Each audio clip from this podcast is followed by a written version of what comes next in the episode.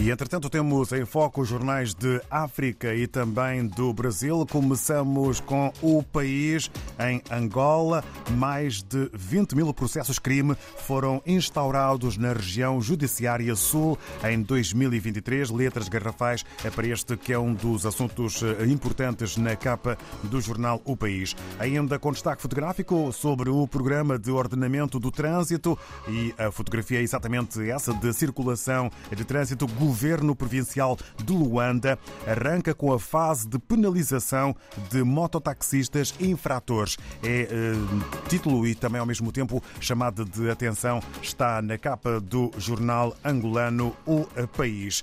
Mudamos de eh, nação, vamos até Cabo Verde. Segundo a agência Infopress, as Forças Armadas têm sido uma escola de valores e virtudes que são caras nos dias que correm. É a consideração consideração do Presidente da República. No desporto, o título vai para o CAN 2023. Vitória sobre Gana teve sabor especial e mostra que podemos lutar com as maiores seleções africanas. Consideração de bubista.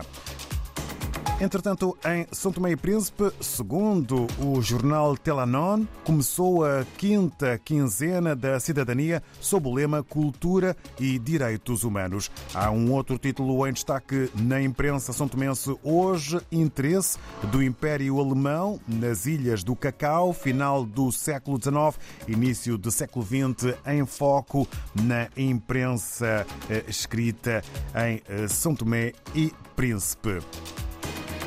Na Guiné-Bissau, olhamos para as gordas do Democrata. O DPIC, Departamento da Investigação Criminal da Polícia de Ordem Pública do Ministério do Interior, apresenta 21 cidadãos do Bangladesh envolvidos na rede de tráfico e imigração clandestina.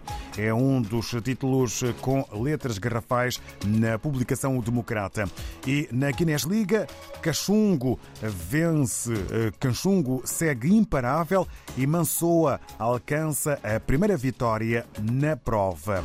Vamos agora até ao Brasil, Folha de São Paulo, de onde sai o título Bolsonaro e Valdemar conversam após elogio a Lula que expôs fissura no PL. E sobre chuva eh, para um país que tem sido assolado eh, por muita chuva, São Paulo deve ter chuva forte nesta semana. É um alerta do INMET que acaba eh, por ser também aqui uma chamada de atenção nas eh, notícias eh, que a Folha de São Paulo eh, destaca em matéria de títulos na sua mais recente edição, nesta terça-feira, 16 de janeiro. No regresso à África, hoje vamos ao Semanário Profundos. Estamos na Gorongosa com Moemine Benjamin, que nos diz o que podemos ler na mais recente edição. O envolvimento de Naparamas na onda de desinformação sobre a cólera preocupa autoridades de Cabo Delgado, a província que vem sendo aterrorizada pela insurgência desde 5 de outubro de 2017. Naparamas é um grupo local, à semelhança de força local em Cabo Delgado, contra o terrorismo, mas que recorre à magia, arcos, flechas e lanças no lugar de usar armas de fogo. No sul de Cabo Delgado, a desinformação sobre a cólera já vitimou três líderes comunitários até dezembro de 2023. O maior número dessas ameaças é atribuído aos Naparamas. Já na zona centro, a Fundação de Caridade de Sushi anunciou o início de construção de três escolas no distrito de Nhamatanda e na cidade da Beira, no contexto de emergência após ciclone. Destas três escolas, dez serão construídas em Nhamatanda e as restantes três na capital provincial Beira, num total de 253 salas de aulas.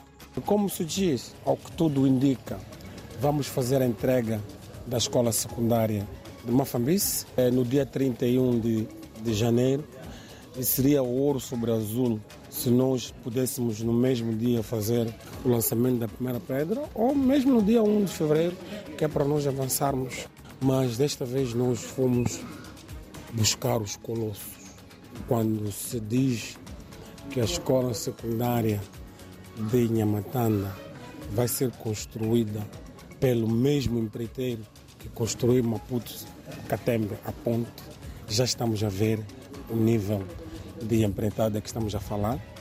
O presidente nacional da Tsushi, Dino Foi, lamentou pela demora de entrega de outras obras financiadas pela Fundação. Desta vez, preferiu trazer novos empreiteiros de classe mundial que vão iniciar as construções no dia 1 de fevereiro próximo. De Moçambique, Mohamed Benjamin, do Jornal Profundus. Bom dia.